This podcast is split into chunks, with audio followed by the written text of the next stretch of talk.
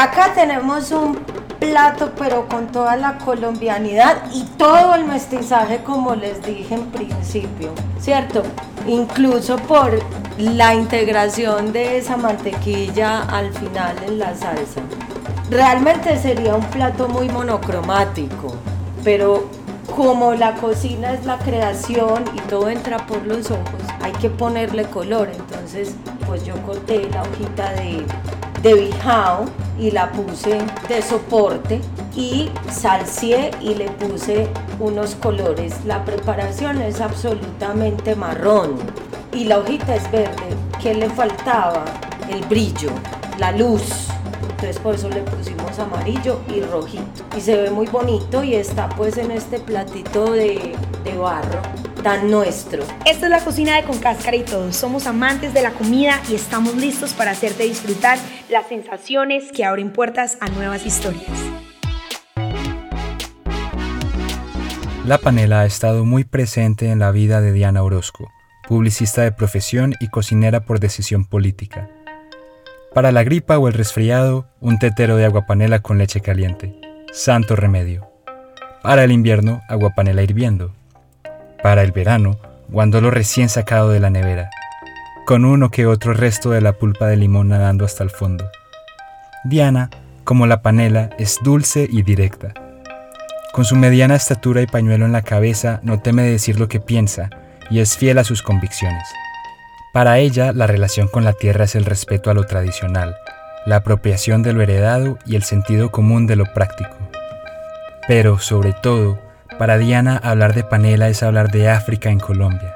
Casi 500 años atrás, en forma de caña, la panela entró a los mares de Colombia por el puerto de Cartagena, para luego navegar al centro del país por las aguas del río Cauca. Allí en las plantaciones fue trabajada y manipulada usualmente por esclavos africanos. Entonces, entenderá el oyente cuando nuestra chef afirme que hablar de panela es hablar de azúcar, de un azúcar que junto con otros ingredientes dan origen a una cultura de mestizaje, la unión entre Europa, África y las comunidades indígenas prehispánicas.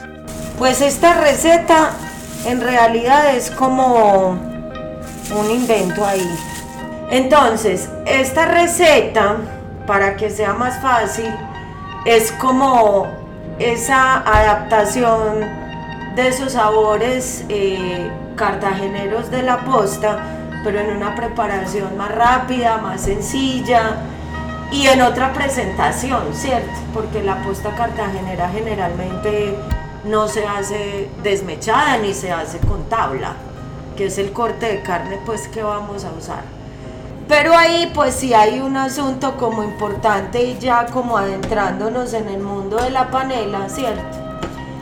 Y es que sea cierto o no que esa posta, que esa posta negra se hace con panela o no, finalmente pues nos remite a unos orígenes negros. Eh, porque antes de, la, de la de la conquista española, nosotros no teníamos caña de azúcar. La caña de azúcar llegó con los negros.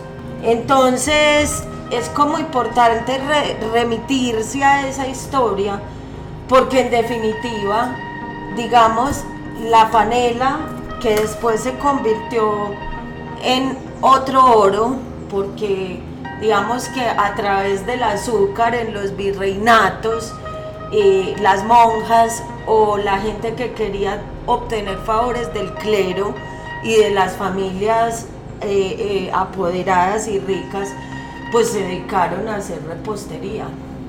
Pues hablar de la panela es hablar de, de, África en, en Colombia y de cómo ese azúcar junto con otros ingredientes empieza a dar origen a una cultura de mestizaje, que es lo que somos ahora, ¿cierto? En Colombia y en América somos mestizos. El proceso de transformación del árbol guadual al dulce meloso que tanto amamos en nuestra mesa no es uno que se pueda apresurar o llevar a cabo sin destreza. Dicha labor comienza con el corte de los tallos de la caña, bajo los golpes insistentes del sol de tierra caliente, propicio para el crecimiento saludable de la planta. Las ramas, tras ser cortadas, son llevadas a un molino triturador que extrae el líquido dulce pero todavía impuro. Los restos ya secos de la madera son reservados para usarse luego como leña, precisamente la leña que aviva el fuego del trapiche en el que se produce la panela. Cuando el líquido es extraído, se vierte sobre unas pailas anchas en donde es calentado sobre hornos que se mantienen a un calor constante. Aquí el guarapo sucio se mezcla con algunos componentes químicos que sostienen las impurezas en la superficie para que sean coladas. Luego de ser filtrado, el guarapo limpio se deja al calor y se remueve hasta que pierda la mayoría de su agua, para resultar en un dulce meloso, que una vez seco, se convertirá en la panela maciza y brillante que tanto conocemos. Estos pasos de filtración de la panela es lo que la diferencia de otro tipo de azúcares. El calor permite que no haya procesos de sulfatación y filtración, los cuales hacen que se pierdan las vitaminas, aminoácidos y minerales que tiene la caña. Durante todo el proceso, el calor y las jornadas largas son quienes acompañan de cerca a cada uno de los trabajadores. Sí, o sea, es algo que le gusta a uno y uno ya, ya se queda ahí, así sienta uno cansancio, uno se va haciendo como el bobo, digamos ahí. ahí ¿Qué tan especial para ti es la panela? Yo creo que es el alimento primordial de, nosotros los seres humanos. Debiera ser antes más, más bien remunerado, sí, porque a pesar de que todo el mundo prácticamente es que quien no consume panela, debiera ser más bien pago y es como el más barato que hay. Pues, pues, pues, para mí es un producto de mucho alimento porque se sabe que, que vuelvo y le repito, ¿cuántos no, no, no comen panela, no prueban la panela? Es, es, algo muy hermoso de que uno nunca había llegado, digamos, a un besto, saber que del rastrojo, podríamos decir, del rastrojo salir algo tan puro como tan, tan rico y tan, tan rico y tan alimenticio. Muy competitivo, hay mucha competencia y por tal motivo, entonces nos pagan muy barata la panela por tanta competencia. Por ejemplo, yo les pongo un ejemplo. Vienen gente que tienen su platica a comprar, entonces vienen y entre ellos se cuadran, vamos a comprar la panela, pero no se la vamos a pagar sino a tal precio. Se ponen de acuerdo todos y vienen pagando lo más barato que puedan. Entonces, ¿sabes dónde nosotros? Somos los que más nos toca trabajar duro. Y mire lo que le estaba diciendo, el horario tan extenso y son los que menos ganamos. en cambio, el que tiene la plata y compra, por ejemplo, 200, 300, 200, 300 bolsas, eso le va a caer una ganancia súper, súper, súper. ¿Por qué? Por simplemente por tener la plata. Y uno que es el que la está sudando, trabajando bien duro que el que menos le pagan. Yo lo voy una, una, tierra panelera donde en realidad tuvo muchos años, bastante. Y eso, la, la economía de Yolombo es la panela y el ganado. Entonces, acá en este mise en place tenemos para hacer esta carne un corte de, carne que se llama tabla. Eh, tengo para hacer, digamos, como el caldito en el que vamos a cocinar esa carne. Tengo zanahoria, tengo cebolla y tengo ajo. Esto es como la cocina de la necesidad, que es la cocina que más se practica en las casas. Cocina con lo que haya. Entonces, eh, pues, ¿qué voy a hacer? Voy a, a cortar los vegetales para, para sofreírlos primero en la ollita presión y una vez estén sofritos, pues ya agregamos la carne en cuadraditos eh, le agregamos agua y le agregamos todas las especias y lo dejamos cocinar. Esto pues es, esto es eh, media libra de carne, o sea que esto cortadito en pedacitos creo que nos va a tardar como 40 minutos en la, en la olla presión. Aquí no vamos a decir pues como yo lo voy a explicar para que la gente lo pueda entender, pero es como cortar la cebolla en plumita. ¿Cierto? Que es cortar la cebolla en plumita, pues cortarla como en palitos, ¿cierto? Eso no tiene mucho cuento.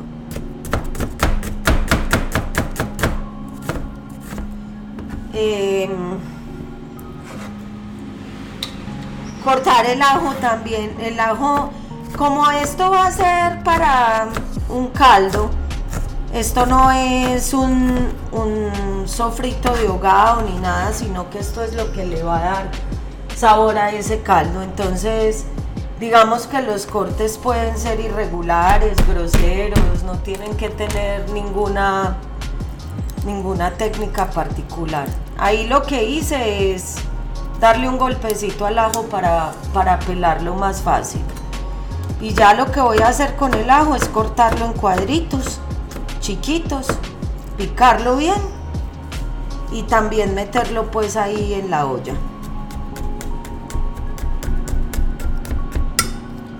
Listo. Y la, la zanahoria la voy a cortar también en palitos o en julianas pues que llamarían en cocina, ¿cierto? Es más o menos como media zanahoria, media cebolla para esta cantidad de, de caldo. Para hacer panela se requiere sudor, esfuerzo y cariño a la tradición. La suavidad que se derrite ante el calor de nuestras bocas evidencia la dulce manipulación de una rama que no es fácil de domar. Una rama que, no obstante, se abre para entregar recompensa y vida, como el regazo fortificador de la madre, a quien nosotros, los hijos, volvemos con sensación de dicha y agradecimiento. Listo. Entonces ya ahí tenemos las cositas picadas. ¿Qué vamos a hacer? Vamos a ponerlas en el fuego. A echar un poquito de aceite achotado para que tenga bonito color. Y ya vamos entonces a empezar a hacer el sofrito.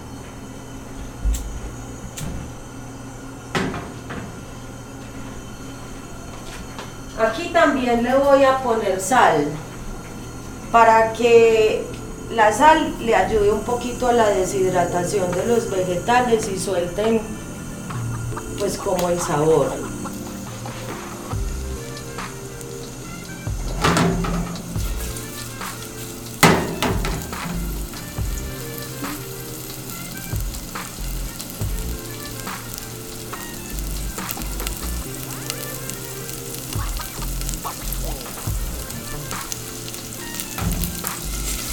Ya empieza pues como el sonido. Cuando tenemos un sonido muy de mucho chisporroteo en los sofritos, es que sabemos que hay que bajarle un poquito el fuego para que se nos cocinen un poquitín más lento y puedan liberar como los, los sabores esenciales.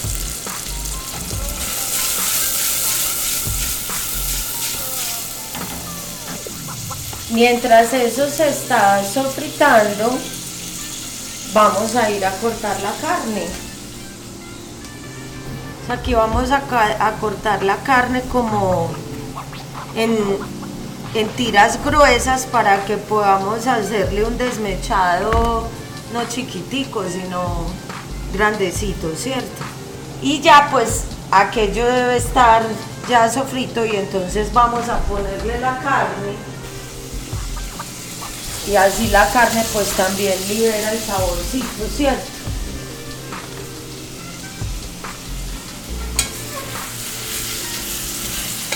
Esto se, ve, esto se ve aquí muy bonito porque yo le puse pues como un aceite achotado, eh, que es muy típico de la región del Pacífico, también negro.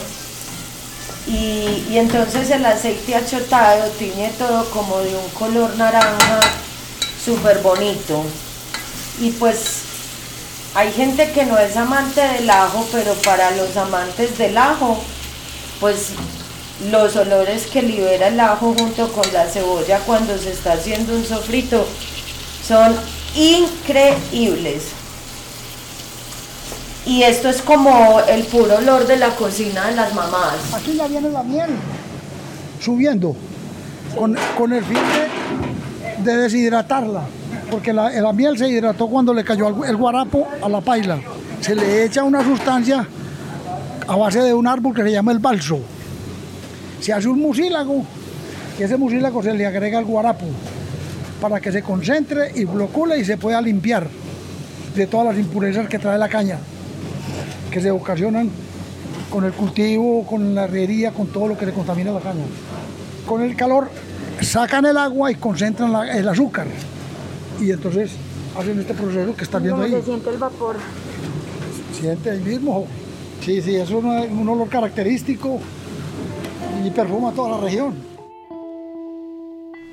Y de aquí ya nos vamos a ir a, a ponerle, digamos, como la vida y la alquimia a ese caldo que son las especias.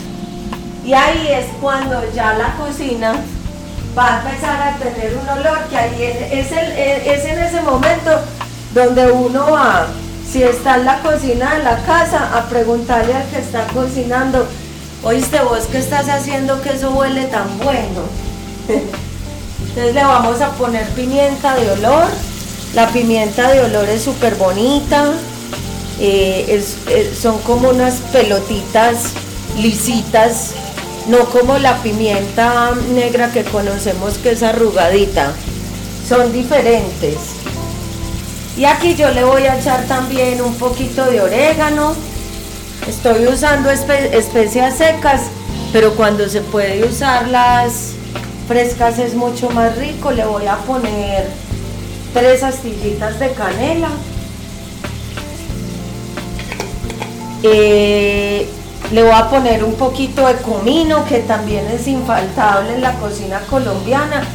Un poquito, no mucho, porque el, comino es muy penetrante y no hay nada peor que una comida pasada comino porque le apaga todos los sabores al resto de, ingredientes y uno tiene que ser muy respetuoso en la cocina con cada ingrediente. Todo tiene que decir, todos los ingredientes tienen que eh, desarrollar, por así decirlo, como su personalidad mágica. También le eché pimienta negra molida, como para darle un, un picorcito, porque como enseguida le vamos a echar la panela, es rico un toque de pimienta para que resalte los sabores dulces y aromáticos de las cosas. Guisar es un término mágico. Em, los, los guisos son pues esa cocina de olla justamente que nos remite a la raíz. Eh, y la cocina de olla siempre se hace para muchos, entonces es una cocina de encuentro. Por eso es que es tan bonito. Bueno, aquí lo que voy a hacer es que voy a, rayar un poquito la panela con el cuchillo. Mm, a mí no me gusta rayarla con rallador, la rayo con el cuchillo.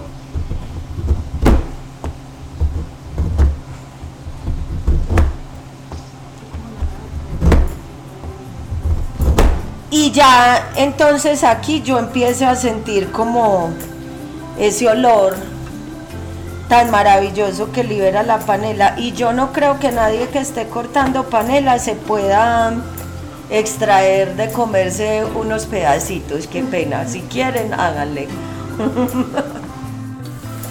eh, le eché más o menos 100 eh, gramitos, poquito. Eh, entonces aquí qué vamos a esperar muchachos, miren, a que esto se haga un velado. Y vamos a ponerle agua, no mucha, y vamos a dejar que vamos a taparle y vamos a dejar que esto pique 40 minuticos. Aquí le vamos a agregar el agua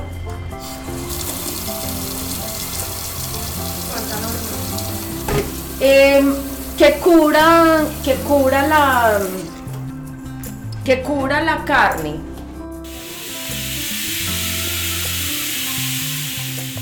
Vamos a sacar la carnita. Esto lo vamos a licuar. Lo vamos a poner a reducir hasta que quede bien meladito ya le ponemos esa salsa a esta carne.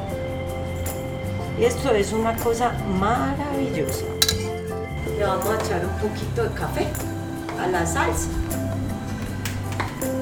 Una cucharadita nomás. Esto es fuertecito y no queremos tampoco pues que eso sepa que tenga como el gustito de café, pero que el café no apague todo. Para que eso tenga más brillo y más sedosidad, le vamos a poner un cuadrito de mantequilla. Sin ya así sin tener nada de fuego. Y eso les va a poner esa salsa más brillante y más y más suntuosa. Aquí esta es una esto es una hojita de, de bijao del barrio. Y pues Colombia es un país que come envuelto en hojas. Entonces es también muy lindo, pues cuando uno le puede hacer como honor a ese, a ese país que se envuelve en hojas. Acá tenemos un plato, pero con toda la colombianidad y todo el mestizaje, como les dije en principio. Entonces, mira, tenemos la hojita de bijado de soporte, luego la arepa, encima la carne y encima de la carne la salsita. Y por encima de esa salsita pusimos eh, pues los petalitos de las flores para que le dé color. Entonces aquí tenemos la arepita servida. Buen provecho, a ver, ¿qué te parece? Muchas gracias. A la expectativa. Mm, No puedo hablar. Esa salsa mm, está deliciosa. O sea, y se le sienten las especias. Se le siente la canela. Un montón de cosas que ni siquiera puedo describir, pero ahí está. Y con la textura de ese maíz, que es como más seco y contrasta con la salsa y la carne. No, está delicioso. Esta es la cocina de Con Cáscara y Todo. Somos amantes de la comida y estamos listos para hacerte disfrutar las sensaciones que abren puertas a nuevas historias.